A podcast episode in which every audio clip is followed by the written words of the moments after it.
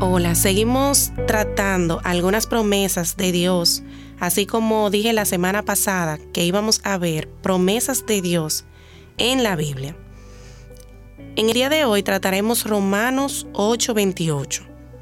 Muchos de nosotros conocemos solamente la parte A de este versículo, la que dice, y sabemos que Dios hace que todas las cosas cooperen para el bien.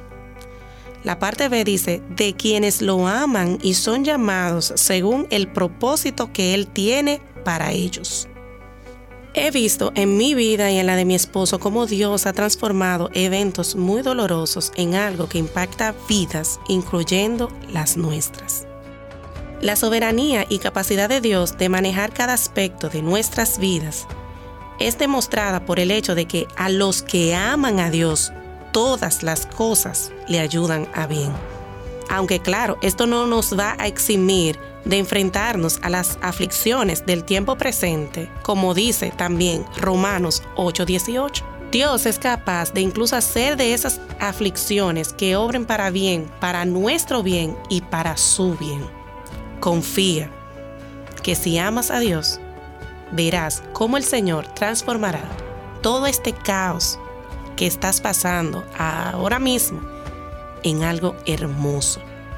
Y verás al final del camino que crecerás espiritualmente y Dios será glorificado. Ayúdanos, Señor. Abre nuestros ojos, por favor.